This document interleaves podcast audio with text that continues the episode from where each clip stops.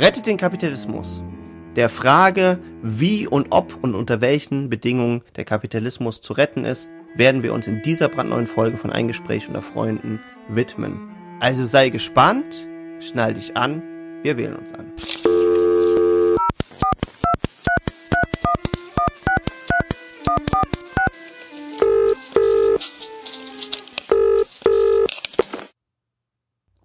Einen wunderschönen, da ist der Marco. moin, moin, Jan Marco. Ich dachte, jetzt kommt noch so ein mega Intro. Hier ist ein Gespräch unter Freunden mit Jan Marco und Florian. Und es ist wieder Montag und es ist kalt geworden in Deutschland. Jamaika funktioniert nicht, die GroKo kommt. Mann, Mann, Mann, wie soll das alles enden? Mhm. Der, die oder das Kroko. Ich bin ja tatsächlich immer noch jetzt einfach mal für vier Jahre keine Regierung. Mhm. Ja, also Aber ich finde es schon krass, dass Jamaika nicht geklappt hat. Also sag ich mal ganz ehrlich. Und wenn die SPD jetzt die GroKo macht, dann kannst du die SPD in vier Jahren komplett abschreiben. Meine Meinung. Ja, die ist ja grundsätzlich jetzt schon abgeschrieben. Also, also die ist ja jetzt schon abgeschrieben. Ja, also klar, also also es wünscht sich, glaube ich, auch keiner. Also das das ist ja ein ganz klares Zeichen auch von den Wählern gewesen.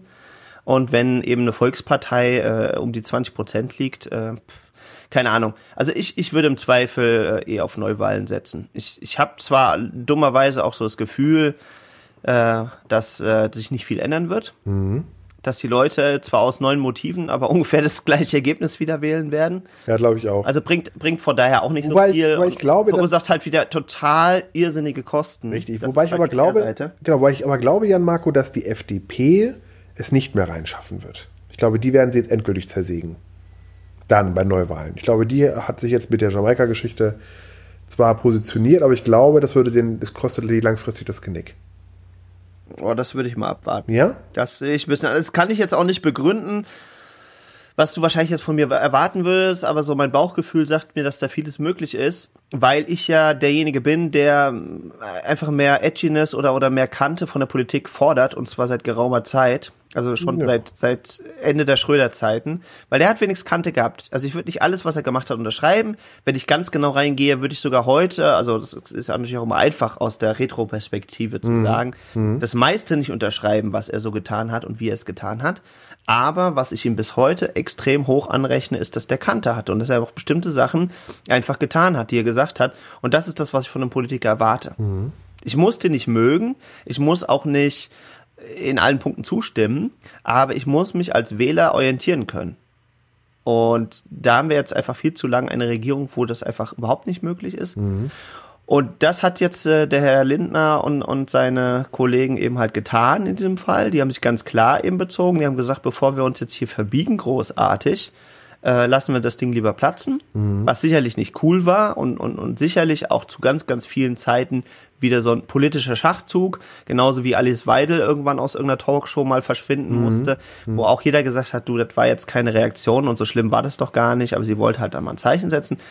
Und deswegen sagt mir mein Bauch, könnte sein, dass das bei einigen Wählern sogar sehr, sehr gut angekommen ist, dass die, mhm. dass die jetzt einen Eindruck gewonnen haben, hey, die lassen nicht alles mit sich machen und dann geben wir denen mal wieder ein paar mehr Stimmen und vielleicht äh, setzen die ja tatsächlich ein paar ganz interessante Sachen halt um. Also was, was wäre deine Prognose, wenn jetzt Neuwahlen kämen? Was wäre deine, was wäre deine Wahlprognose? Was meinst du?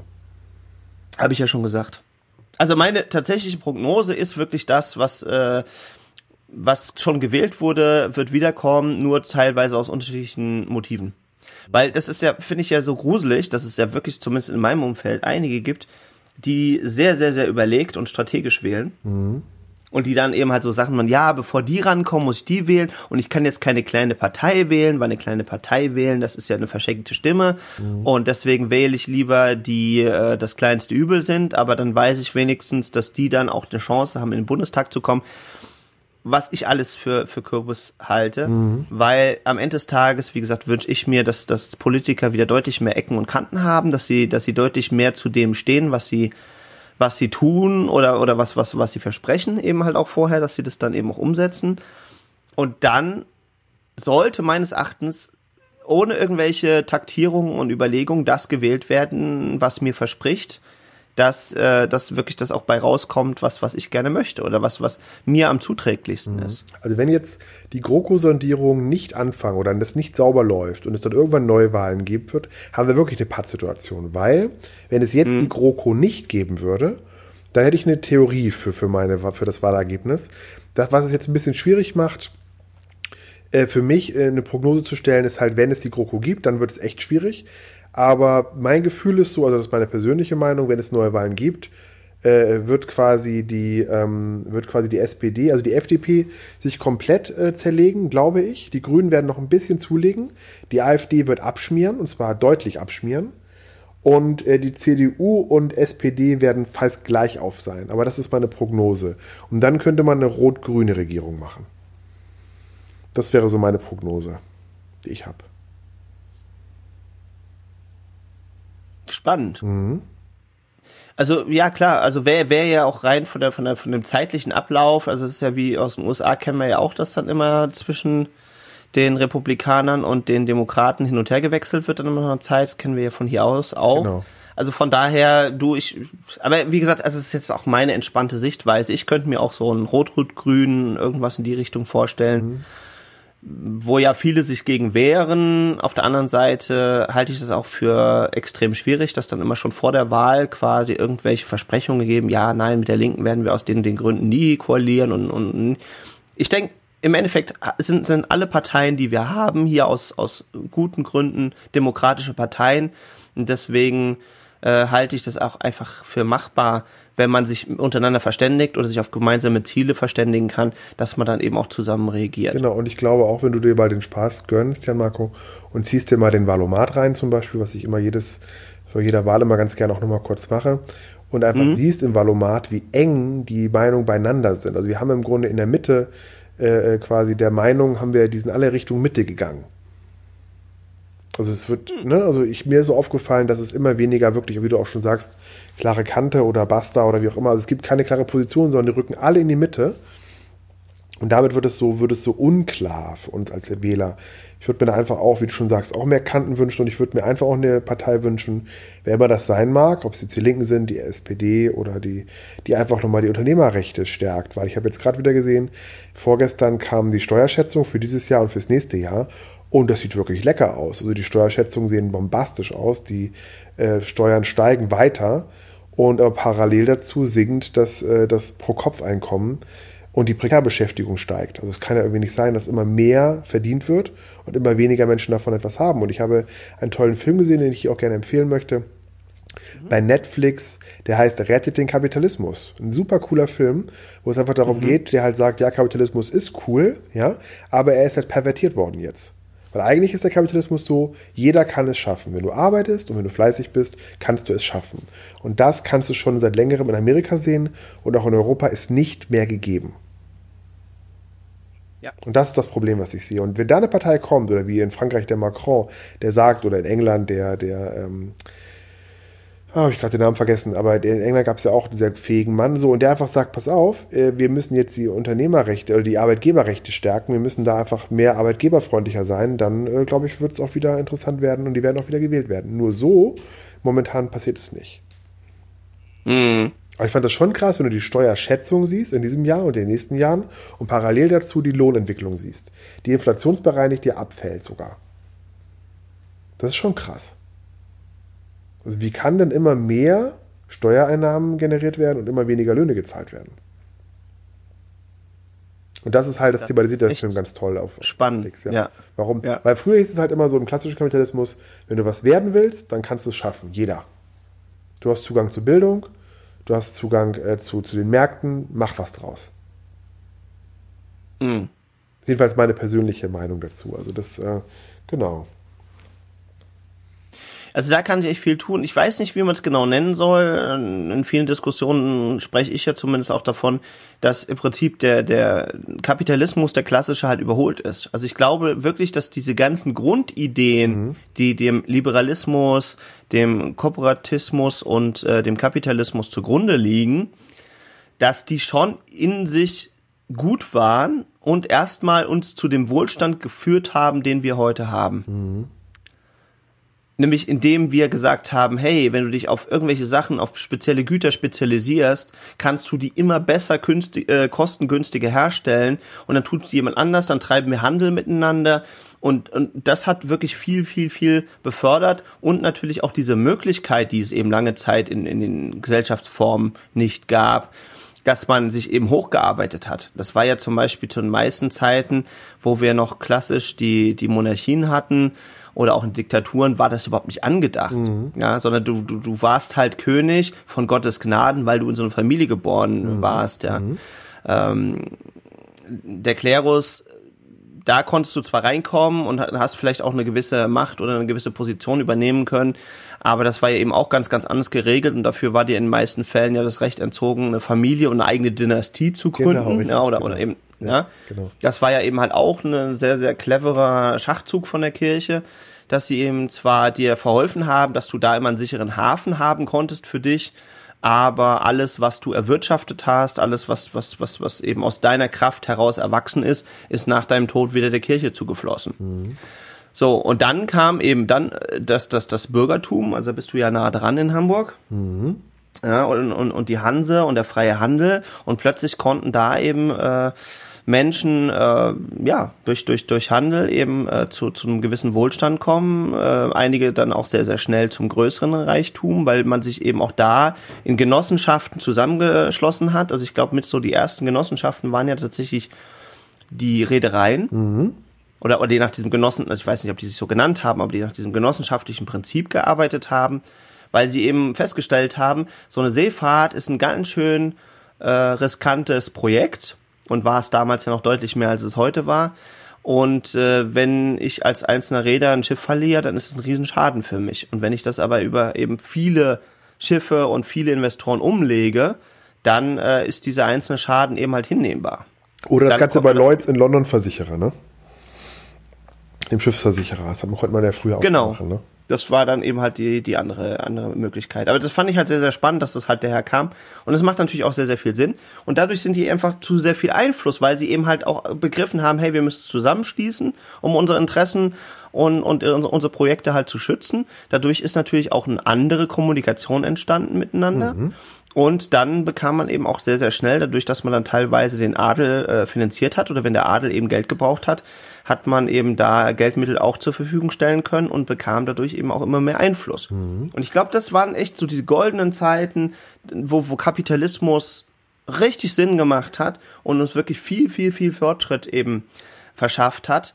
Und ich glaube aber heutzutage brauche ich das in dem Art und Weise halt nicht mehr. Ich glaube, dass die Betonung auf, auf soziales Miteinander heutzutage schon sehr wichtig ist, weil wir eben die Möglichkeit haben, kapitalistische Prinzipien so dermaßen schnell auch zu überhitzen und was wir auch merken, ja, also dass das quasi ja ein, eine platzende Blase der nächsten folgt oder andauernd wieder Währungen komplett in Frage gestellt werden und das geht so schnell hintereinander, dann haben wir ja gerade die Immobilienkrise, dann dauert's fünf oder acht Jahre, dann wird schon von der nächsten gesprochen. Mhm. Und das ist eben halt was, was langfristig eine Geld, eine, eine, Gewerkschaft, äh, eine Gewerkschaft, eine Gesellschaft nicht tragen kann. Mhm.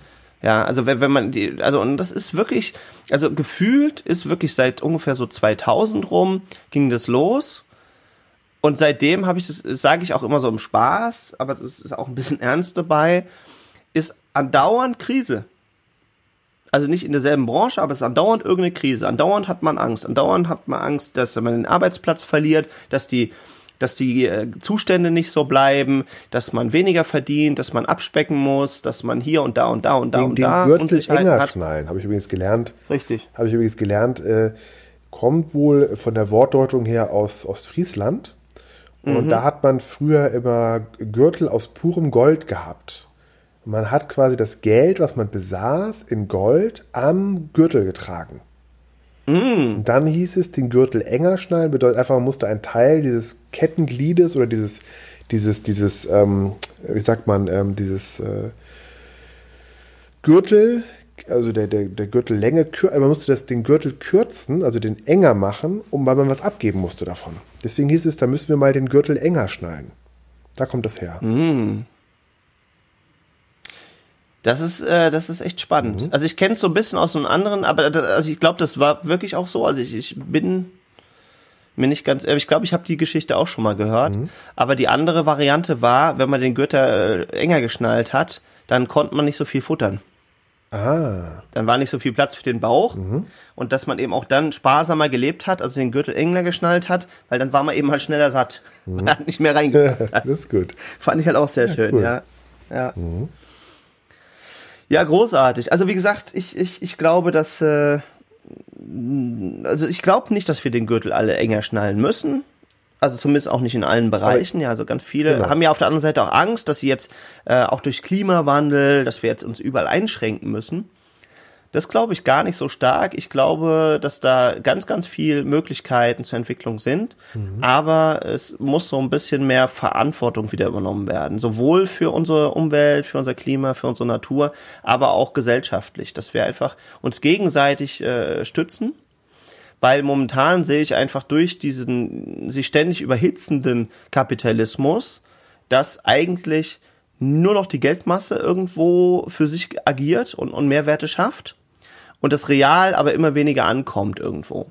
Und das siehst du ja nicht zuletzt, wenn du mal in diese Statistiken reingehst. Ich kann sie jetzt nicht auswendig aufsagen, weil ich jetzt auch auf die Folge so gar nicht vorbereitet war, muss ich ehrlich sagen. Mhm.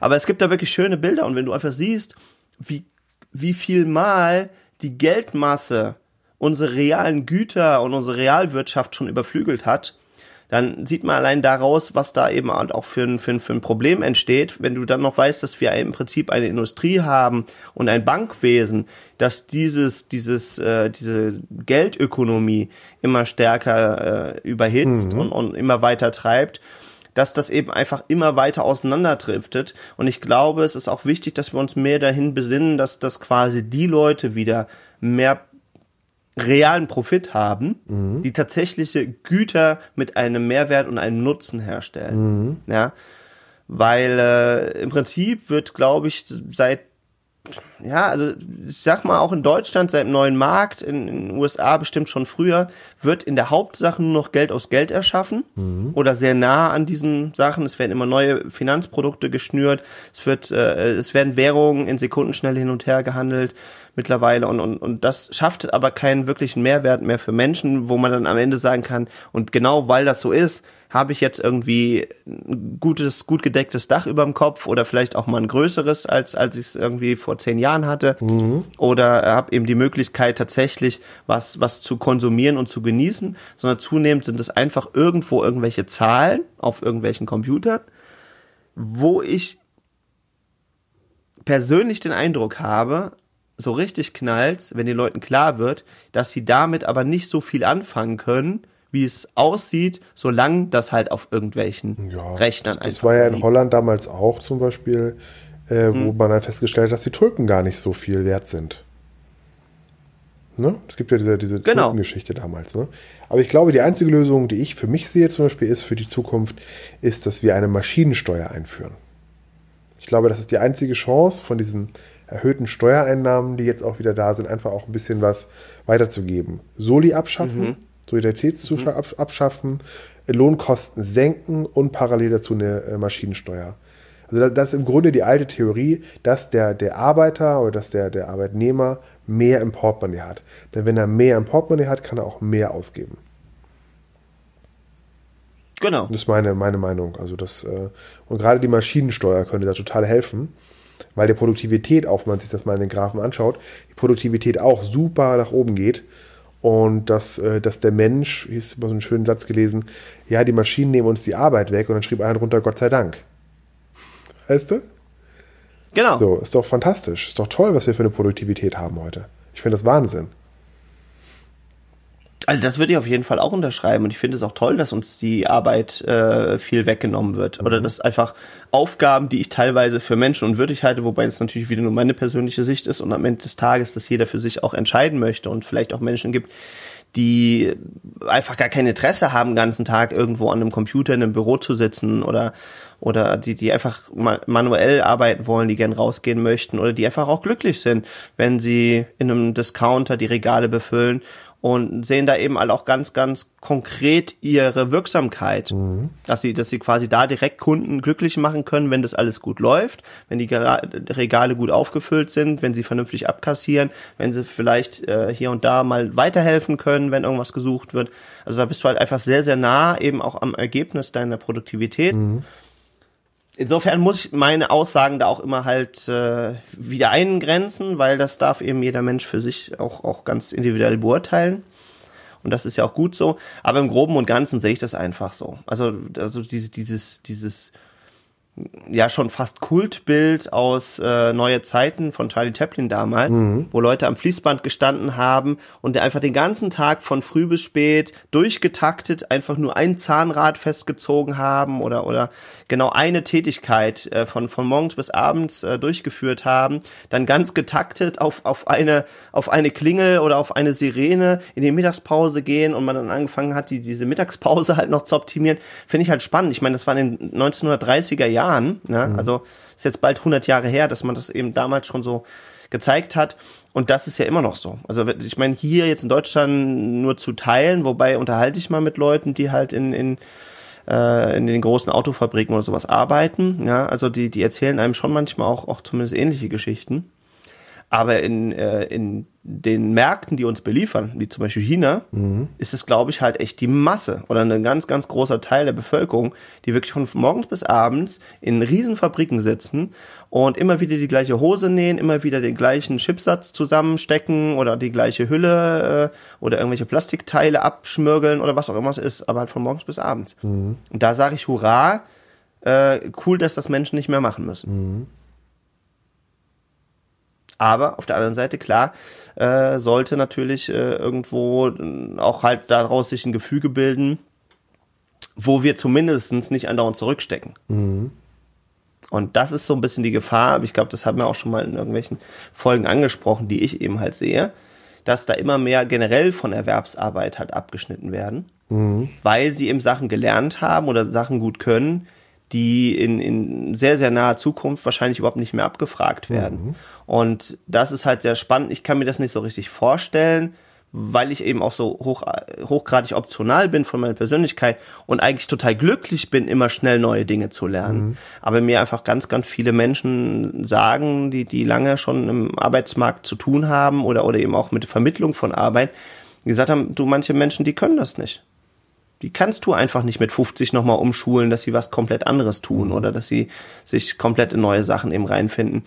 Und das ist für mich an dieser Stelle die allerspannendste Frage, wie kriegen wir das organisiert, dass das sozial verträglich ist, weil ich als Mensch aus, aus äh, nicht zuletzt auch reinem Egoismus Interesse habe, dass wir hier zumindest nicht weiter an Wohlstand, also an breitem Wohlstand verlieren weil ich dadurch eben weiß, ich kann hier sicher leben, ich kann mich hier frei bewegen, ich kann hier frei meine Meinung sagen, ich kann äh, sicher sein, dass mein äh, Auto nicht geklaut wird oder, oder irgendwas ausgeraubt wird, weil das passiert einfach, wenn ich keinen äh, breiten Wohlstand habe. Mhm. Genau, das glaube ich auch, ja. Hier gibt es ja auch diesen sogenannten äh, Robin Hood Index, der halt sagt, die Leute sind äh, glücklicher, umso näher sie beieinander sind. Mhm. Je weiter du die Kluft aus Reich und Arm hast, das sagt dieser Robin Hood Index, umso unglücklicher ist das ganze Volk, weil der Reiche muss sich dann absichern mit Mauern, Security und so und der Arme muss halt immer, der sieht halt immer den Reichen. Also deswegen muss es immer, also jedenfalls nach diesem Robert, Robin Hood Index muss es immer nah beieinander liegen, dass jeder weiß, dass er in beide Richtungen gehen kann. Und dadurch entsteht dann Glück in der Gesellschaft. Weil jeder kann genau. es schaffen, jeder kann in beide Richtungen gehen. Ne? Genau, und das weiß ich aber auch nicht inwiefern, also das ist sehr, sehr spannend, weil, weil einer der, der Personen, die wir beide schon so, so uns, uns gern anhören und wo wir, wo wir auch beide ja begeistert zuhören, ist ja der äh, Richard David Brecht. Und der hat ja mal gesagt, wir haben gar keine Leistungsgesellschaft, sondern wir haben eine Erfolgsgesellschaft. Oder eine Privilegiengesellschaft. Ja, das ist nochmal wieder ein anderes mhm. Thema. Aber er hat gesagt, dass was in Wirklichkeit anerkannt ist. Und um den Punkt geht's mir halt hier, hier an der Stelle. Ja, Es geht mir nicht um die Privilegien oder um Kommunikation, Informationsgesellschaft und sowas, sondern ganz klar um die Aussage, dass es eben eine Lüge ist, dass du durch mehr Leistung mehr erreichst und das, was abgefeiert wird, und das siehst du auch nicht zuletzt am, am TV-Programm, ist, wenn jemand Erfolg hat. Wenn du zum Beispiel Model bist, ist es halt im Prinzip auch nur ein Job und die sollen von mir aus damit auch gerne gutes Geld verdienen. Aber die werden so überhöht und gehypt, dass sie jetzt Topmodel sind. Und deswegen ist plötzlich okay, dass dann eben auch junge Mädels sechsstellig verdienen. Dadurch, dass sie ein bisschen rumlaufen und Klamotten zeigen, um es jetzt mal lapidar äh, auszudrücken. Mhm. Und der Erfolg wird aber abgefeiert. Nicht deren Leistung, sondern dass die das eben halt, dann machen die das halt zwei Stunden am Tag oder vielleicht alle, alle paar Tage irgendwie mal irgendwo. Und damit haben sie aber überdurchschnittlich viel Erfolg und haben dann automatisch das Recht, eben auch überdurchschnittlich viel äh, eben halt zu verdienen. Oder der Fußballer, ja, der sich dann beschwert, wenn er zwei Wochenenden hintereinander ein Turnier spielen muss, das wäre schon eine Überlastung, seine Arbeitskraft, mhm. und das könnte man nicht so dicht takten. Mhm. Aber es ist auf der anderen Seite total okay, dass der dann äh, unter Umständen Millionen im Jahr nach Hause schleppt. Ja, aber da geht es ja wieder darum, dass der Fußballer ja so gut bezahlt wird gegenüber dem Handballer und dem Basketballer, weil er halt, weil der Breitensport Fußball so eine Menge an Menschen äh, quasi ähm, aktiviert, die das schauen. Das erhöht die Sponsorengelder und deshalb verdienen diese Spieler so viel Geld, weil es so relevant in der Werbezielgruppe ist. Das ist ja für mich der Grund, warum Fußball so viel verdient, weil einfach gegenüber Handball, was ja kaum geguckt wird, oder wegen Basketball oder irgendwas anderes, diese Sportarten, Fechten, Judo, es geht einfach darum, welche Reichweite erreiche ich äh, für, die, für die Werbeindustrie und umso mehr Reichweite ich aufbaue, umso mehr Geld verdiene ich auch. Genau, also da sind wir wieder bei dem Stichwort äh, Aufmerksamkeitsökonomie, was definitiv so ist.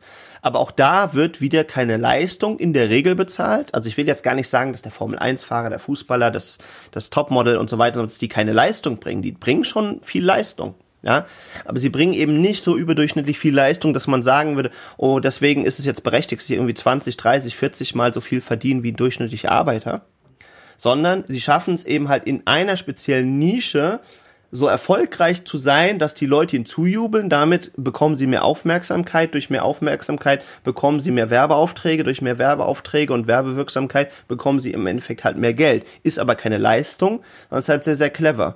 Und ich prüfe halt jedes System immer daran, können das halt alle. Und ja, theoretisch glaube ich, jeder könnte in einem Bereich so gut werden, dass er Aufmerksamkeit bekommt. Mhm. Der eine halt, indem er besonders abstoßend ist, der nächste, indem er vielleicht äh, der abgefahrenste, durchgeknallste Mettler ist, der nächste, indem er super Fußball spielt, der nächste, indem er einfach äh, viel, viel schöner äh, backt und kocht als jemand anders, ja, und so weiter und so fort. Aber gesellschaftlich wird es eben halt dann nicht mehr aufgehen. Also erstens mal würden die Leute, wenn die alle sowas machen, nicht mehr die Aufmerksamkeit bekommen können, weil ja auch noch Zuschauer. Also es funktioniert ja nur so lange du Richtig. eben Zuschauer Der limitierende bekommst. Bereich dort ist die begrenzte Zahl der Zuschauer. Weil die, Zeit, die, die genau. Zuschauerzahl ist ja begrenzt. Und wir haben ein System, wo die Anbieterseite in den letzten 10, 15, 20 Jahren sich, glaube ich, verzehnfacht hat oder verhundertfacht hat. Aber die, es geht immer noch um die gleiche Werbegruppe geht immer noch um 80 Millionen Menschen in Deutschland, meinetwegen jetzt als Zahl.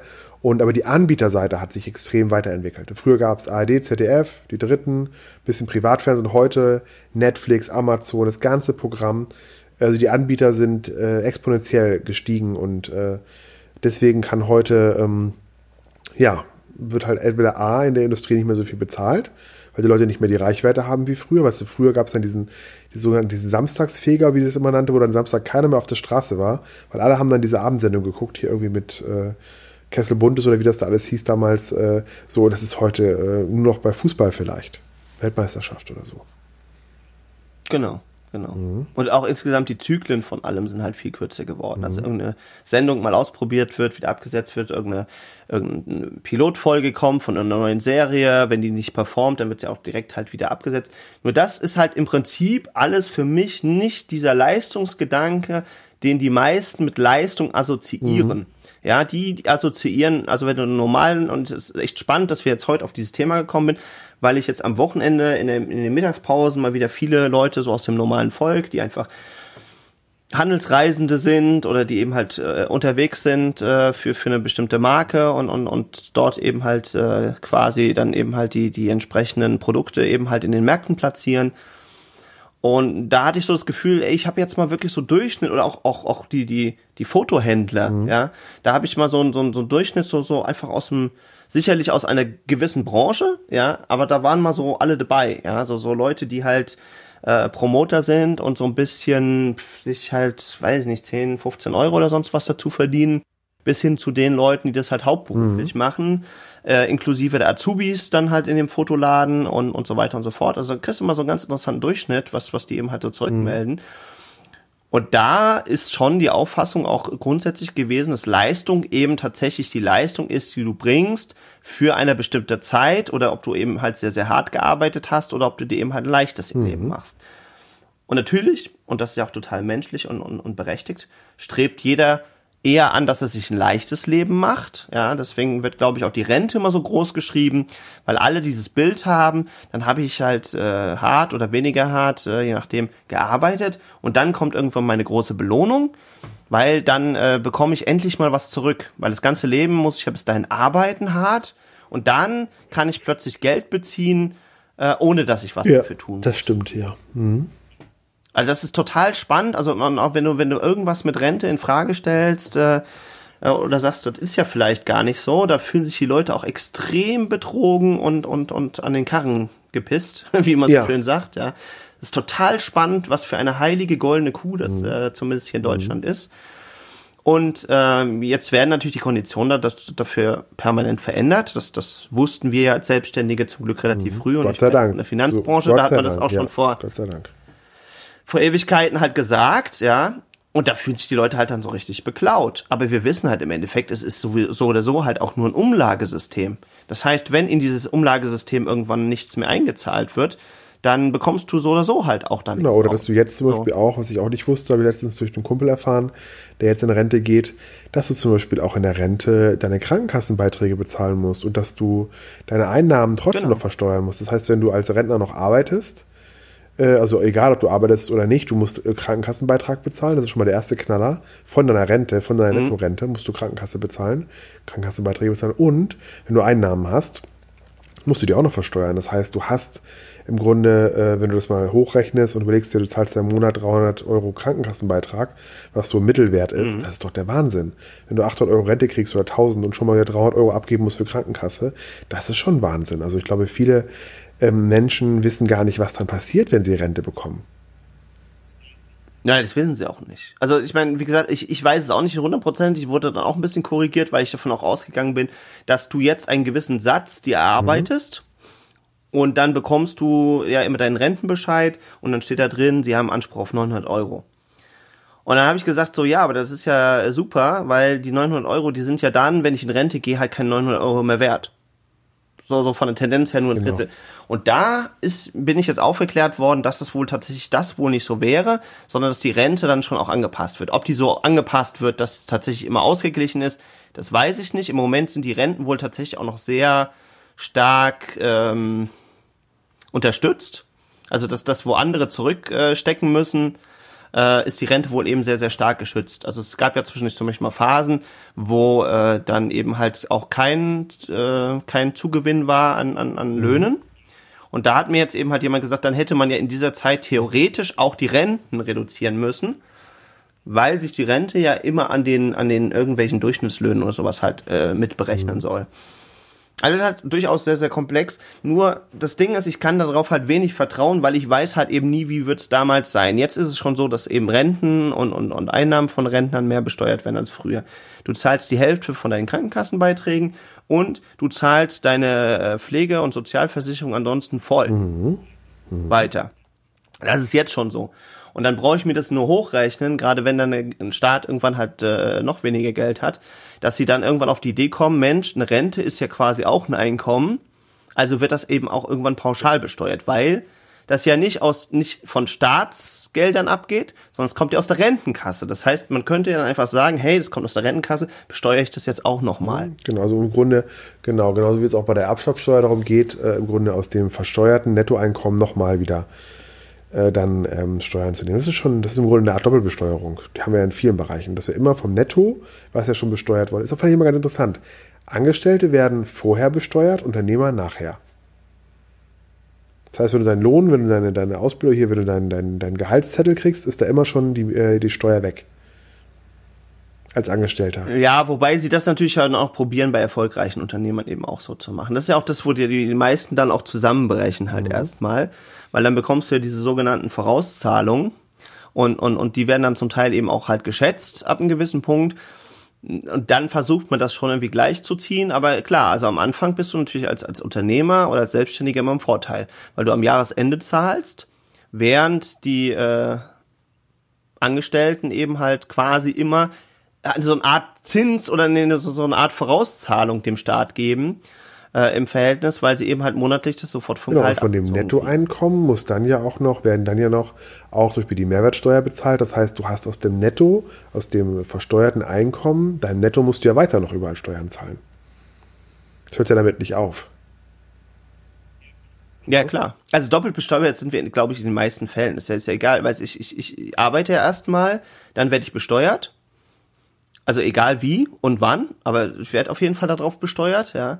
Und dann, äh, wenn ich mir irgendwas leiste, zahle ich dann eben halt nochmal die entsprechenden Steuern. Das ist egal, ob es eine Mineralsteuer ist, ob es eine Mehrwertsteuer ist und zum Teil, ich glaube, wenn du tankst, zahlst du, glaube ich, sogar beides. Also ja, zahlst dann auch Mehrwertsteuer beides, und Mineralölsteuer. Ja. Mhm. Ich glaube, wenn du rauchst, zahlst Bibliothek. du mindestens zwei oder drei mhm. Steuern, mhm. dann gibt's noch irgendwelche Genusssteuern. Also es ist unglaublich. Es ist vielleicht auch gut, dass es die meisten Menschen gar nicht so genau wissen weil das ist, äh, ist richtig, richtig. Ja, das Einzige, was ich da auch sehe, was auch immer der Gerald Hörn sagt, den ich sehr schätze, dass halt die einzige Chance darin besteht, sich eine digitale Marke aufzubauen. Also sich irgendein Asset aufzubauen, irgendein, irgendetwas, was, was halt Geld bringt ne, und nicht Geld kostet. Mhm. Und ähm, ja, und etwas, etwas aufbaut, was halt Geld bringt. Sagen wir es mal ganz einfach. Das glaube ich auch. Ja, so würde ich es auch eher sagen. Das ist mit der Marke würde ich, würde ich absolut nicht so mhm. stehen lassen. Ich glaube nicht, dass jetzt jeder eine, eine Marke braucht, aber es sollte halt im Idealfall im kapitalistischen System jeder ein, ein, ein Wert, ein, oder du hast es so schön Asset mhm. genannt, also englischer Begriff halt, oder wie es äh, Alex Fischer immer so schön sagt, eine, eine Geldmaschine haben, also irgendwas, was dir ein Einkommen genau. Beschert. Und das ist super spannend, weil ich jetzt gerade ja wieder viel mit Investitionen zu tun habe, viel mit Investoren und dann tauschen wir uns eben so auch aus. Und da, da hat jemand, man, also bin ich mal gespannt, was du davon hältst. Aber es hat jetzt letzte einer, der ist auch so in diesem, diesem Bitcoin-Mining investiert. Und dann habe ich ihm mal vorgerechnet, dass sein Mining im Moment überhaupt gar keinen Sinn macht und ich mach's jetzt nur kurz, aber dass das halt, äh, dass du es nachvollziehen mhm. kannst. Warum macht's keinen Sinn? Weil du im Moment für Bitcoins, die du hast oder die du kaufst, eine viel höhere Rendite bekommst, als du daraus meinen mhm. kannst im Moment. Also das Mining ist einfach im Moment relativ teuer und wird wahrscheinlich auch in Zukunft immer immer aufwendiger werden. Das heißt, die Wertsteigerung ist es zigfache höher, als was du aus Mining oder auch zum Teil aus Trading oder sowas rausgewinnen mhm. könntest. Nur einfach, da, da, damit du das nachvollziehen kannst.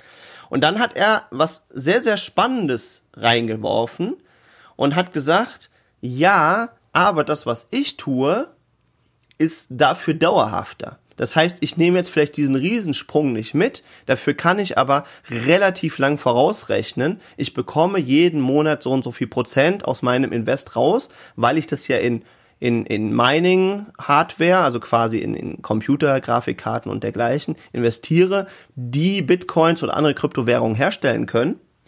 Je nachdem, wie die beschaffen sind, kann ich dann rein theoretisch auch noch hin und her switchen, welche, welche Kryptowährung ich gerade generiere. Und das kann ich dann eben halt berechnen im Durchschnitt und kann ich sagen, so viel werde ich einfach jeden Monat bekommen. Und das fand ich halt auch einen total spannenden Ansatz, weil ich gesagt habe, ja, stimmt, weil du dadurch zwar jetzt nicht diesen riesen Gewinn mitnimmst oder die Spekulation, aber es ist unternehmerischer, weil du kreierst dir halt was und kannst dann immer sagen, wenn ich so so viel mal investiert habe, dann werde ich im Durchschnitt quasi wie ein Gehalt kriegen. Ja, das einzige, was ich ja, also eine interessante Theorie, klingt auch schlüssig. Das einzige, was ich immer dabei wichtig finde, ist halt meine persönliche Meinung dazu, ist halt, dass man mit seinem Asset, mit seinem Vermögenswert einen Wert stiften sollte. Und ein Wert ist für mhm. mich etwas, was, was, was für einen anderen wertvoll betrachtet wird. Also wenn ich, wenn ich eine Dienst, also wie sagt man immer so früher, eine, eine, eine, eine, eine Leistung in der Gesellschaft erbringe oder etwas, etwas Gutes tue für die Gesellschaft oder etwas die Gesellschaft weiterbringe. Deswegen glaube ich nur noch an Assets, die einen wirklichen Wert dahinter haben. Das wäre zum Beispiel. Hm, was wäre jetzt zum Beispiel, wenn du ein Buch schreibst zum Beispiel, wäre das für mich ein Wert. Oder wenn du wenn du Menschen hilfst, irgendwie im Altersheim irgendwie besser zurechtzukommen oder wenn du überlegst, ob du vielleicht günstiger irgendwie Lebensmittel produzieren kannst für Menschen oder so. Irgendwas, was einen wirklichen Wert hat für mich. Also etwas, was, was, was, was, äh, ich glaube, es heißt, glaube ich, Wert aus dem Englischen von Value für, ich glaube, ich habe gerade die saubere Definition nicht auf der Hand mit Value, aber quasi etwas, was, was, ich glaube, Value heißt übersetzt Nützliches. Viele sagen immer, ja, du musst dir Werte aufbauen, du musst dir Werte aufbauen. Eigentlich heißt es in der sauberen mhm. Übersetzung mhm. von Value, du musst Nützliches schaffen. Es muss nützlich sein für das Volk. Ja gut, das ist es ja tatsächlich. Ja, für mich ist das, für mich ist das, ja? Äh, für mich ist das äh, äh, nicht so bei der Kryptowährung, weil ich mich damit zu wenig auseinandersetze. Ich möchte etwas Physisches haben. Ich möchte etwas haben, was, was den Leuten irgendwie was bringt ich finde es immer wieder beeindruckend, auch wenn das, wenn ich da auch kritische Meinung immer wieder auf meinen Freunden höre, zum Beispiel bei Höhle der Löwen, wenn dann Leute reinkommen und haben einfach eine Idee und wollen ein Problem am Markt, was immer wieder auftaucht, lösen. Mit diesem Blinkerhandschuh, zum Beispiel, wo der Typ sagte, er möchte gerne, dass die Leute, wenn die, wenn die mit dem Fahrrad fahren, dass die halt mhm. die Hand raushalten, dass der Daumen blinkt. Um halt zu zeigen, ich, ich, okay. ich, ich fahre jetzt auf die andere Seite. Einfach äh, um, um halt die, die Verkehrstoten, weil viele Fahrradfahrer sterben, äh, wenn sie, wenn sie äh, quasi, wenn sie um eine Kurve fahren und da im toten Winkel der Autos mhm. sind quasi. Also das ist immer das größte Problem, wenn jemand abbiegt, da passiert, passieren die meisten Unfälle bei Fahrradfahrern. Sowas. Und das ist für mich etwas Nützliches. Oder wenn du sagst, ich schreibe, weil du bist ja, bist ja sehr belesen, ich schreibe äh, auf 400 Seiten alles das, was ich meinem Sohn sagen würde oder meiner Tochter. Also einfach einen Wert schaffen mhm. andere Menschen. Mhm. Vielleicht eine Anleitung schreiben, wie man etwas machen kann oder so. Einfach etwas, etwas mit Wert schaffen. Und bestes Beispiel wieder, was ich immer wieder sehe, gibt zum Beispiel jetzt, habe ich jetzt gestern gelesen, diese neue Zuckerart zum Beispiel, diese viele Produkte sind die aus Industriezucker und es gibt jetzt noch eine Zuckerart, die noch industrieller gefertigt wird. Der Name fällt mir gerade nicht ein und die ist sehr schlecht. Das ist sehr schlechter Zucker. Und die ganzen Firmen wechseln mhm. gerade ihren mhm. Zucker aus und nehmen die noch schlechteren Zucker, weil sie noch mehr Rendite machen. Aber es ist nachweislich so, dass die Leber mit diesem Zucker nicht so gut zurechtkommt, weil es halt wirklich dann mega Industriezucker ist. Und ja, und jetzt habe ich gestern auch wieder gesehen, dass diverse Produkte schon wieder auf diesen neuen Zucker umstellen. Das heißt also, die Leute fragen nicht mehr nach dem Wert, sondern nach der Rendite. Und ich würde halt immer darauf achten, welchen Wert stifte ich für die Menschen. Ah, das ist so meine Meinung. Du meinst die Isoglucose, Richtig, genau. kann das sein? Jetzt das, das war das Wort, was mir gefehlt hat, genau. Und weißt du, und äh, so, und, und einfach zu sagen, wie kann ich die Welt ein bisschen besser machen? Und ich glaube, dass, dass kapitalistisch, kapitalistische Systeme, die fragen, wie kann ich die Welt besser machen, dass die einfach langfristig, glaube ich, mhm. erfolgreicher sein werden. Also welche Probleme gibt es zu lösen? Wie lösen wir diese Probleme? Und da sind wir, glaube ich, auch Weltmeister in Deutschland. Wenn wir wirklich so mhm. uns diese, diese ähm, Firmen angucken in, in, Mitteldeutschland oder auch in Süddeutschland, diese ganzen diese tolle Industrie, die wir haben, die tolle äh, mittelständischen Hidden Champions, die wir haben und einfach die ein Problem lösen für andere Menschen. Und das äh, sollte nach vorne. Und da, schleife zurück zum Anfang, und da glaube ich halt daran, das ist für mich ein Value, das bedeutet für mich Wert, beziehungsweise etwas Nützliches schaffen. Wie zum Beispiel jetzt auch Stiftung, oder ich war jetzt am Wochenende auch nochmal auf einem Konzert, ähm, von einer Stiftung und so, beziehungsweise hat es letzte Woche, das hat einfach eine Stiftung bezahlt. Da war ein Konzert und es wurde aus einer Stiftung bezahlt. Weil die gesagt haben, wir wollen mehr Kultur in Hamburg haben. Die Stiftung hat gesagt, pass auf, ich möchte, dass die Leute in Hamburg kostenlose Kulturangebote bekommen. So, und da war ich auf ja. dem Konzert, das wurde ja. komplett von der Stiftung bezahlt. Das heißt also, ich glaube, man kann mit so einem Modell viel Besseres in die Welt bringen, als wenn man immer nur auf Rendite achtet, sondern ich glaube, ein Asset, was ein langfristig Einkommen beschert, sollte ein Problem lösen. Also auf jeden Fall. Also auf jeden also die Fragestellung finde ich finde ich mhm. großartig, habe ich auch gleich äh, hier schon für die Shownotes mhm. äh, aufgeschrieben. Gehe ich hundertprozentig mit, deswegen glaube ich auch, dass das äh, kapitalistische System so ein Stück weit an der Stelle halt auch überholt ist. Also wir müssen auf jeden Fall immer Leute, die auch ein Risiko bereit sind einzugehen oder die was Neues in die Welt bringen, äh, genau. unterstützen genau. und fördern also äh, es muss immer attraktiv bleiben, sage sag ich jetzt einfach mal so. Und ich glaube, das ist so einer der Grundgedanken des Liberalismus und, und, und insbesondere halt auch der, der FDP-Anhänger, die einfach sagen, Mensch, es muss ein Unternehmer, jemand, der, der ja auch in ein eigenes Risiko geht, um eine neue Idee in die Welt zu bringen, um ein Unternehmen zu gründen, der erstmal ewig lange Zeit investiert, um das Ding aufzubauen, um die Idee so weit voranzubringen, dass sie irgendwann marktfähig ist, um sie sich patentieren mhm. zu lassen, um sich eventuell äh, Produktionsmechanismen einfallen zu lassen oder zumindest Produktionsanlagen zu besorgen, um Menschen zu beschäftigen und einzustellen, was insgesamt wissen wir in Deutschland ein sehr, sehr hohes Risiko ist. Also das heißt, das, das muss immer incentiviert mhm. werden, wie man so schön sagt mhm. auf Neudeutsch. Also das heißt, es muss immer attraktiv mhm. sein. Das, das glaube ich auf jeden Fall. Das mhm. muss auch so sein.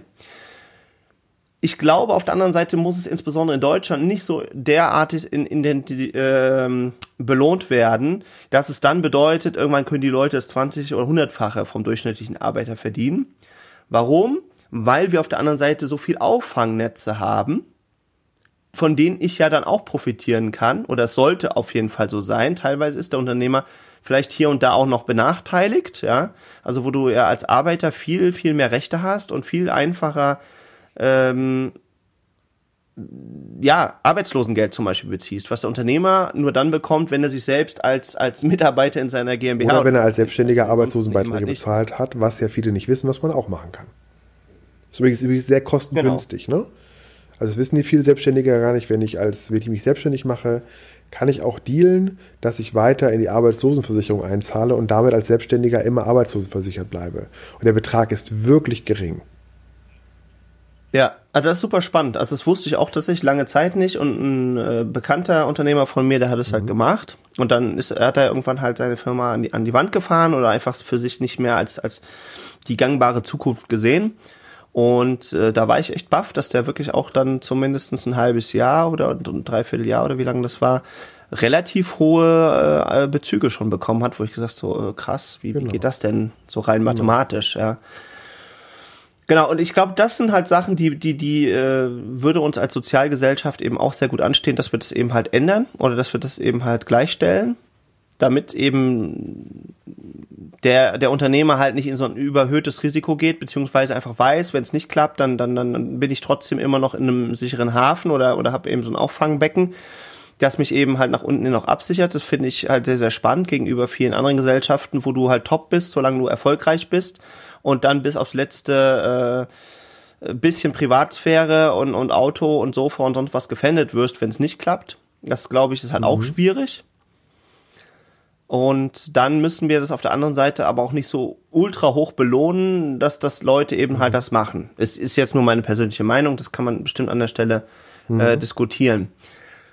Das zweite Anliegen, was ich zumindest aus meiner Sicht nochmal zurechtrücken möchte, äh, weil, ja, weil ich einfach das Gefühl habe, dass ich so nicht stehen lassen kann, ist natürlich, dass der Bitcoin Miner an sich schon auch einen Mehrwert schafft, ganz klar gegenüber dem Bitcoin äh, Investor oder Bitcoin Spekulant. Mhm weil der spekuliert ja nur darauf, dass das Ding steigt. Das heißt, er investiert da rein und geht davon aus, in einem Monat, in zwei Monaten, zehn Monaten ist es halt höher und dann habe ich mhm. meinen Gewinn gemacht, quasi aus nichts mhm. Geld geschöpft. Also klar, du hast halt Geld hingegeben, also deswegen nicht ganz aus dem Nichts, aber im Prinzip wird, wird, wird der Mehrwert ja dadurch generiert, dass andere bereit sind, noch mehr zu zahlen, als ich zu dem mhm. Zeitpunkt X mhm. bezahlt habe.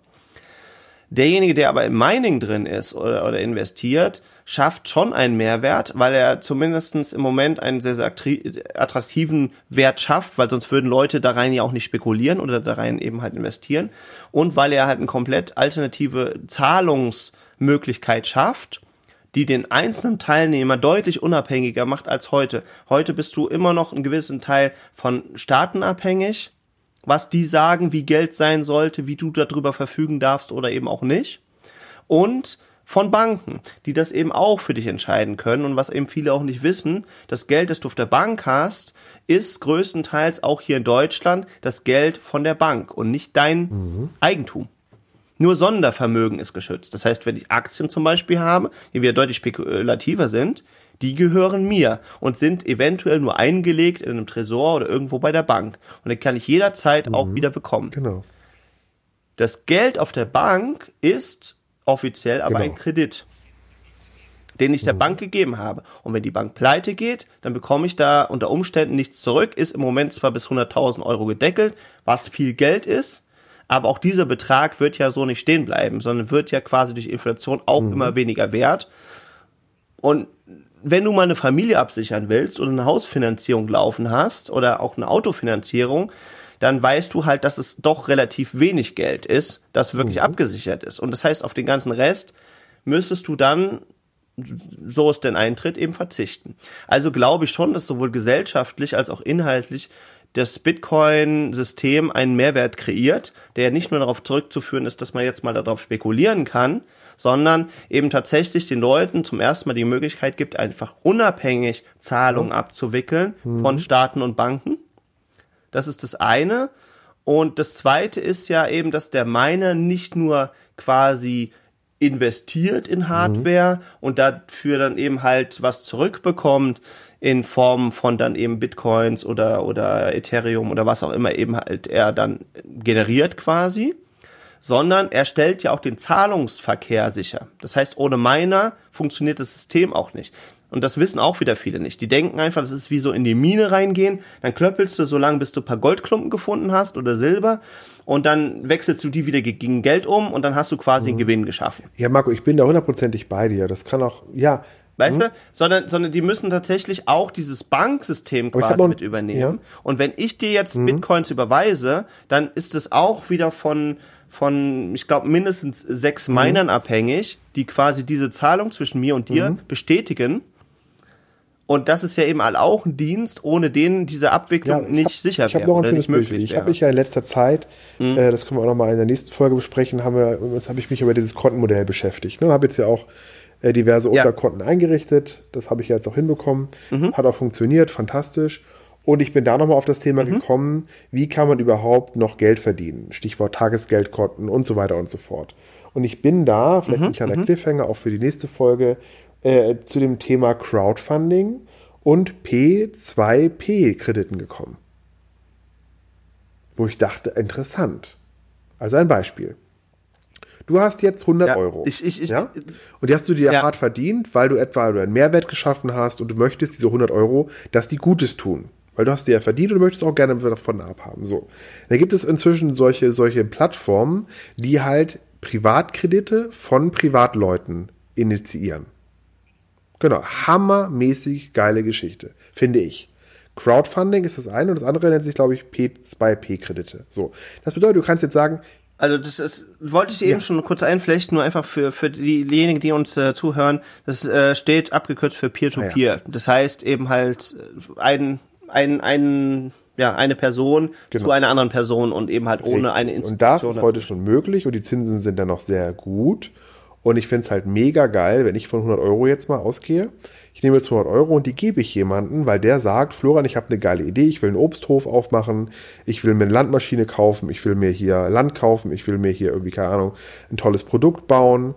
Gib mir doch die 100 Euro, ich würde mich tierisch drüber freuen und gucken wir mal, was, was wir draus. Also im Grunde wirst du, um im Cashflow-Quadranten von Kirosaki zu bleiben, äh, ist halt, du hast zum einen den Angestellten, darunter hast du den Selbstständigen, darüber hast du den Unternehmer und darunter hast du den Investor. Ja? Diese vier Cashflow-Quadraten mhm. Cash gibt es nach ihm so. Und dadurch bist du schlagartig Investor. Das finde ich mega geil. Ist es auch. Also vor allem, weil du auch viel direkter Einfluss hast. Ja, weil die meisten, die jetzt in, in äh, an den Börsen investieren wollen, gehen ja heutzutage über Fonds ETFs. Und, äh, und, und, und quasi äh, Zusammenschlüsse, ja zum Beispiel ETFs oder, oder es gibt ja auch noch klassische mhm. Indizfonds, äh, Aktienfonds und so weiter und so fort. Das heißt, es sind quasi Pools von verschiedenen Papieren, wo ich ja gar nicht so direkten Einfluss habe, wie viel geht jetzt wirklich dann in welche Industrie und finde ich das gut, sondern es ist primär wirklich, der, wird nur auf den, auf den Profit eben halt äh, geblickt. Und bei diesen Peer-to-Peer-Krediten finde ich es halt total großartig, weil ich da zu einem gewissen Anteil, also mittlerweile gibt es da auch Automatisierungs- ähm, Mechanismen, also das heißt, dass ich dann eben quasi auch nur noch den Profit und die Sicherheit irgendwie abprüfe und gar nicht mehr, wofür das halt mhm. halt hingeht. Aber äh, im, im Grunde ist es halt super, super genial, weil du kannst halt direkt gucken, wer hat genau. da was vor und wie viel Geld und gebe ich ihm dafür? Und dann genau. sagt eben zum Beispiel jemand, ich möchte genau. gerne mein Haus renovieren, dafür brauche ich 100.000 Euro. Und dann kann ich sagen, im Verhältnis zu dem, was ich verdiene oder von, von meinem Investitionskapital, gebe ich ihm dafür, weil es eine gute Sache ist und weil er kreditwürdig ist, äh, dann eben zum Beispiel 500 Euro da rein. Und wenn das genügend Leute machen, dann kriegt er seine Finanzierung eben halt zusammen und dann kann er eben Und sagen, das Tolle ist ja, Marco, auch energetisch finde ich das toll, weil es ist von Mensch zu Mensch. Ich habe jetzt einen Obsthof, der mhm. möchte gerne einen neuen Bioladen bauen oder möchte irgendwie eine neue Erdbeersorte irgendwie äh, pflanzen oder was auch immer. So, und dann kann ich dem Geld geben, ja. Und zwar mein Geld, bereinigt mhm. natürlich äh, nach Steuern, gebe ich dem das und sage, hey, mach was draus. Und das finde ich so eine tolle Energie, weil es von Mensch zu Mensch ist. Jetzt komme ich nochmal zum zweiten Modell, dieses Crowdfunding-Modell, was ich auch spannend finde, ist, geht so ein bisschen nach diesem Kopf schlägt äh, Kapital äh, von Günter Valentin so ein bisschen, dass du halt bei, äh, bei Crowdfunding auch manchmal das so hast, dass du das Produkt schon kaufst. Du bekommst es aber noch nicht, du kaufst es aber schon. Das heißt, du hast, genau. die Dinger genau. funktionieren genau. richtig gut. Ich sehe das immer, da hat einer eine Idee für einen Wecker oder so, für eine bestimmte Weckerart, bekommt dann mal irgendwer 100.000 eingesammelt, jeder gibt irgendwie 10 Euro und das war's.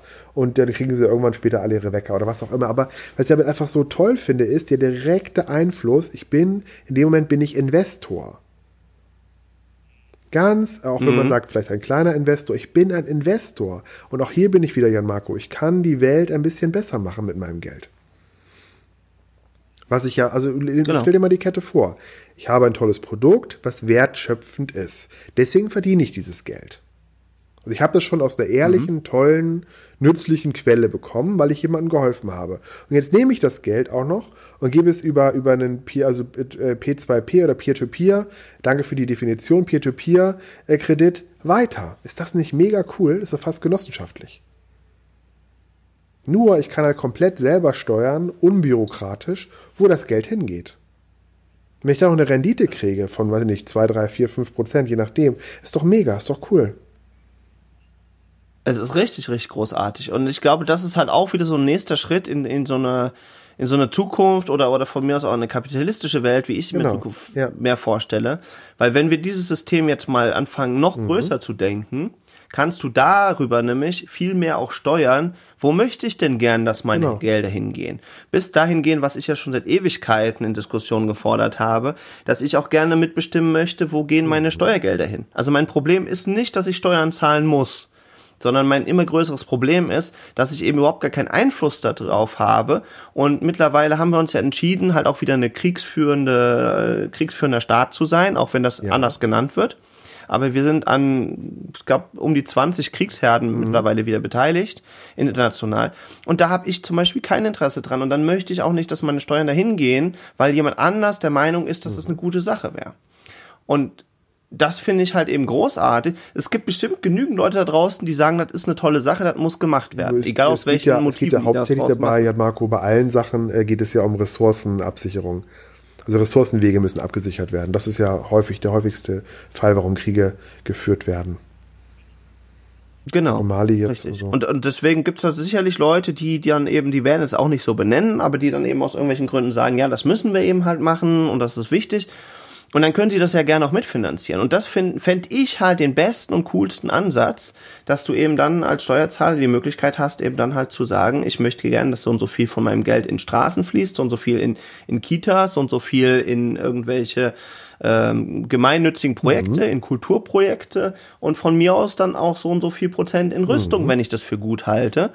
Aber was halt nicht geht, ist, dass es einfach pauschal so äh, eben entschieden wird. Und das ist eben halt jetzt mal ein sehr, sehr cooler mhm. Ansatz im Kleinen, wo ich eben einzelne Projekte eben unterstützen kann, sei es durch, durch so Kickstarter-Projekte, ja, oder eben Crowdfunding-Projekte oder Peer-to-Peer-Kredite, wo ich ganz klar eben entscheiden kann, das finde ich eine coole Sache, das ist nach meinen Werten äh, eine gute Sache und ich glaube, dass es eine Zukunft hat und deswegen Richtig, gebe ich da mein Geld genau. rein. Genau, das glaube ich. Ja, ja, ja ist eine super schöne Energie.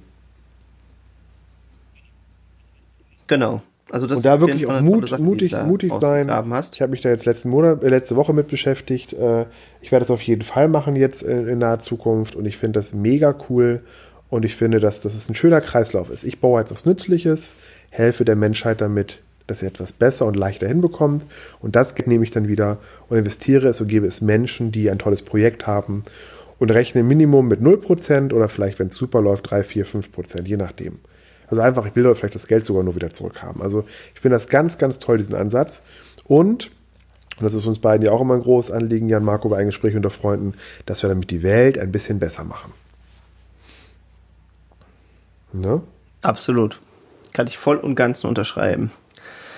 Was hältst du von der Idee, dass wir diese Sendung tatsächlich Rettet den Kapitalismus nennen? ja, finde ich gut. Wenn auch der Kinofilm so heißt, vielleicht äh, äh, kriegen wir rechtlich keine Probleme, ne? nee, nee, gut, dann nennen wir sie. Nö, nö.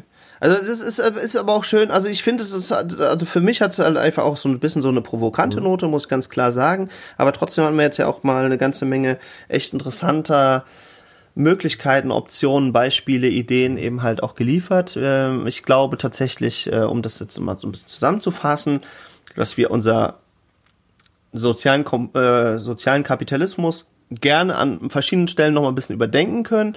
Das begründe ich am Schluss auch immer damit, dass wir eben viele neue technologische Möglichkeiten haben, die es so vorher nicht gab. Deswegen war jedes System zu einer bestimmten Zeit vielleicht auch das Beste, das möglich war.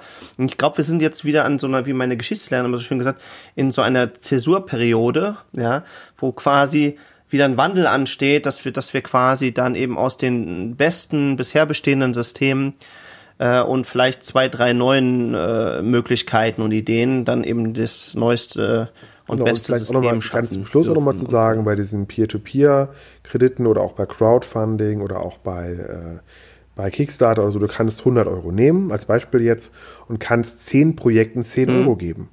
So, das heißt, also wir sprechen hier nicht von Unsummen. Nur, nur mal für die Zuhörer zur Erklärung, ja. weil das 1000 Menschen machen, weil 1000 Menschen 10 Euro geben, hat er nachher mhm. 10.000 Euro auf seinem Konto. Und die einzelnen 10 Euro haben dem anderen nicht wehgetan. Also ich will einfach nur mal sagen, was man da für einen unfassbaren Hebel drin hat in diesem System. Das ist der Trick. Ja. Dich, das, für dich ist der 10 Euro sind zwei Tassen Kaffee und das machen aber dann mehrere Menschen und deswegen funktioniert dieses Modell so toll. Weil halt ganz viele eine kleine Summe und ich muss ja, ja auch alles absolut. in einen Topf packen. Ne? Man mal, nicht, die alle einer, nicht alle hm. Eier in einen Topf, sondern verteilen. Und das kannst du ja auch in den kleinen Summen machen. Nur, das Schöne ist einfach die Energie dabei, dass du es einem anderen Menschen gibst und ihm damit seine hilfst, seine Vision zu, äh, zu erfüllen, seine Vision, seine Lebensträume zu erfüllen, während du vielleicht deine Lebensträume schon erreicht hast. Oder selber solche Systeme benutzt, um halt auch an Geld zu kommen. Ja, und es geht ja auch nicht nur darum, an der Stelle halt jemand anderes seinen Lebenstraum zu erfüllen. Also sicherlich also, also für mich schon. der schönste Anteil der Energie. Für mich ist das ganz klar. Ja. Nein, also mir macht das auch Riesenfreude, aber es ist ja auch, dass ich das auch gerne aus Eigeninteresse tun darf, weil ich damit eben quasi ein Stück weit auch die, die Zukunft gestalte, weil ich ja dann an dieser Stelle eben auch sage, ich möchte mhm. gern, dass das und das passiert ich möchte gern, dass es in Zukunft das, das Produkt gibt. Und jetzt komme ich aus einer Branche, wo es äh, relativ viel, oder war, was heißt, komme ich, ich, ich sehe das ja immer gar nicht so stark, aber ich habe jetzt zumindest neun Jahre professionell halt in der, in der mhm. Fotografiebranche gearbeitet.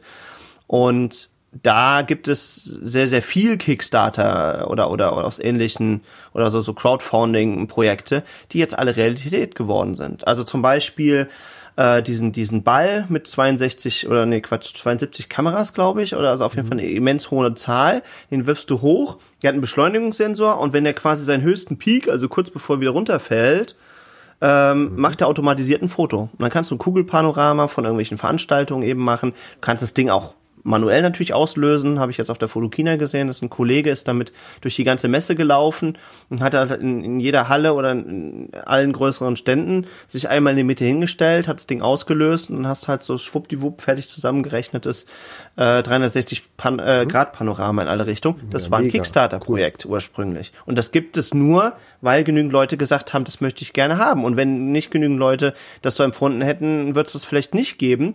Was aber auch wieder cool ist, weil der Unternehmer auf der anderen Seite eben auch weiß, hey, das war vielleicht eine total coole Idee, aber es wird später auch nicht so viel Abnehmer dafür geben. Vielleicht ist es ganz cool, dass ich es jetzt schon rausfinde, als wenn ich wie früher Richtig. erstmal das Ding produziert hätte und dann, nachdem ich extrem viel Aufwand getrieben, noch, noch, noch mehr für Marketing ausgegeben habe ähm, und, und vielleicht viel hm. Lebenszeit verschwendet habe, und äh, dann äh, feststelle, und, oh krass, das kauft aber gar keiner Perspektive für den noch sehen, Jan Marco, und halt auch viele Ressourcen verschwendet hat. Ne? Genau.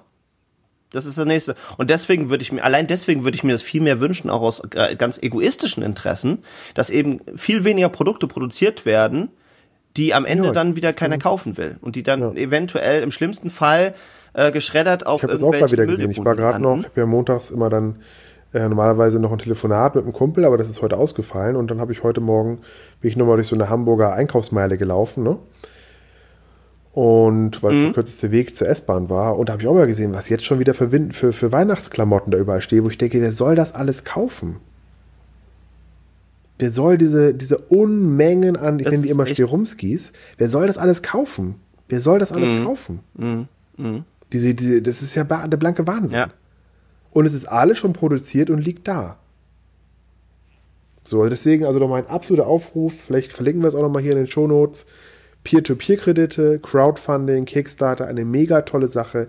Ihr könnt Bands unterstützen. Ich kenne eine große Band auch, die Band An Mein Kantereit, die ich sehr geil finde. Die sind komplett aus Kickstarter mhm. entstanden. Die haben gesagt, wir haben kein Geld für eine Platte. Äh, wir legen mal zusammen, jeder kauft die Platte schon einmal und dadurch sind sie gestartet. Und heute sind sie, gehören sie zu einem der sehr erfolgreichsten Bands in Deutschland. Mit Millionen von Klicks und so, aber die haben mit Kickstarter angefangen. Weil die brauchen ja, 4000 Euro. Das gibt's auch echt immer mehr. Die 4000 oder 5000 Euro für eine Platte. Mehr brauchten die gar nicht. Ja. Und das ist echt, das ist also, das ist wirklich so. Ich habe äh, selber mal am Filmprojekt mitgemacht. Die haben auch sich komplett über Crowdfunding finanziert. Klar, waren dann ein paar von den Foundern wahrscheinlich auch die Eltern oder irgendwelche, cool. irgendwelche Freunde, aber so what? Ja aber die haben halt auch, äh, die waren sogar überfinanziert. Das sind die meisten. Ja. Und das war super cool wieder, weil es ist wieder allen zugeflossen, dass sie dann mir als Set-Fotografen dann eben halt gesagt haben, hier komm, äh, kannst noch deine Hotelrechnung, deine Anfahrtkosten und sonst was irgendwie gerne einreichen, ja. wir sind überfinanziert. Ja. Und das ist halt mega cool, ja. Also da, da, da kommt man ganz, ganz schnell eben dran. Oder ich glaube auch der Walter Mörs hat seinen, seinen, seinen kleinen ja, Arschlochfilm auch komplett ich, über, über genau, Crowdfunding was ich auch geil finanziert. Finde für die wenigsten, die auch, die es auch kennen hier, war es nicht Pass wird passend gemacht, ne? Oder ähm, äh, dieser tolle Film äh, mit dem, die auch demnächst auch crowdfinanziert, die neue Variante. Ne? Ist ja auch ein mega geiler Film. Hier Bang Boom Bang und was nicht passt, wird passen gemacht. Und den dritten Film haben die auch komplett crowdfinanziert. Weil sie keine Filmförderung gekriegt haben. ist doch mega geil. Dann zahlst du. Ne? Ja, ist aber auch viel, viel cooler so. Weil ich denke mir dann auch manchmal auch diese Filmförderung, ich meine, die mhm. sind jetzt ja auch nicht allwissend, ja. Und die entscheiden aber dann halt darüber, ob irgendein junger, engagierter Regisseur oder muss ja noch nicht mal ein junger sein, ob der halt seinen, seinen Film realisieren kann oder nicht. Was aber überhaupt ja nicht abgeglichen ist mit der Zuschauerschaft, sondern irgendein Gremium hat aus irgendwelchen Gründen dann an der Stelle entschieden, äh, das ist ein cooles Projekt oder das ist ein, spann mhm. ein spannender Plot oder was auch immer, deswegen kriegt der mhm. eben halt eine Förderung von X und andere bekommen sie aber halt nicht und ich finde es halt viel schöner, wenn auch das eben halt äh, durch die Zuschauer halt dann mitentschieden wird oder durch die genau, zukünftigen ja, mega. Zuschauer. Also wie gesagt, ja. habe ich erst wirklich von einem Jahr entdeckt, dieses Peer-to-Peer-Kredite oder auch Crowdfunding und, und, äh, und Kickstarter und kann es absolut empfehlen und ich will, dass es auch in die Welt rausgeht und dass viele Leute davon erfahren. Das heißt, erzählt es auch euren Freunden und so einfach, das ist einfach mega cool, was man halt alles machen kann. Mit kleinem Geld. Und man sagte ja früher genau. jedenfalls, war ich das immer so ein Zehntel bekommt ein wohltätiger Zweck. Von jeder Einnahme kommt geht ein Zehntel an einen wohltätigen Zweck. So sagt man ja. Und äh, ich habe jetzt immer 10% aller Einnahmen äh, wohltätigen Zwecken äh, zugeführt und ich will das auch weiterhin machen und ich finde es einfach ein toller Weg, dass man dann auch vielleicht nicht nur großen Organisationen was gibt, sondern das sogar noch über ein Peer-to-Peer-Credit quasi weitergibt. Also nicht den obligatorischen 100 Euro wieder für, genau. für die Welt oder 100 Euro wieder für, für Visio oder wie sie alle heißen so, sondern zu sagen, Moment, ich gehe mal einen Schritt zurück, guck mal, was in der Region gerade hier läuft und wo ich da vielleicht mal was geben kann. Ne? Absolut. Absolut. Also da kann man wirklich ganz, ganz tolle Sachen. Auch eins, das ich äh, vielleicht auch nochmal in der nächsten Sendung irgendwie vielleicht anspreche. Ein tolles Projekt finde mhm. ich, äh, mein Grundeinkommen. Äh, die, ich weiß gar nicht, ich müsste nach, Reden wir in der nächsten Sendung drüber. Wir haben, wir haben oh, ja. überzogen, der Richie Wings. Äh, gesehen, grüß ja. dich, mein Lieber. In diesem Sinne, auf, auf. Mhm. In die gute Woche. Wir retten mal wieder ein bisschen mehr den Kapitalismus, vielleicht der eine oder andere ja. Zuhörer auch. Und ich freue mich Und schon auf das nächste Gespräch mit dir, lieber Florian.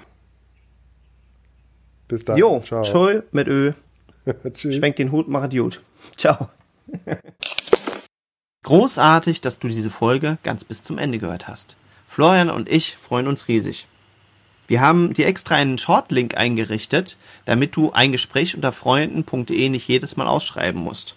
Diesen findest du unter eguf.li. Wenn du jetzt also alle Folgen nochmal nachhören möchtest oder zu dieser Folge die Shownotes suchst, dann findest du sie auf eguf.li-podcast.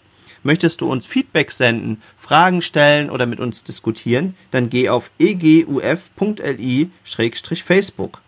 Und wenn du interessiert bist an unseren Produkten, die wir jetzt gerade neu gestalten, mit Zitaten aus der Sendung und Inspirationen, die du dann auf Tassen, T-Shirts oder Caps drucken kannst, dann geh auf eguf.li-shop. Wir freuen uns auf dich, sei auch nächste Woche wieder mit dabei. Du weißt ja, jeden Mittwoch eine neue Sendung, ein Gespräch unter Freunden. Auf bald. Tschö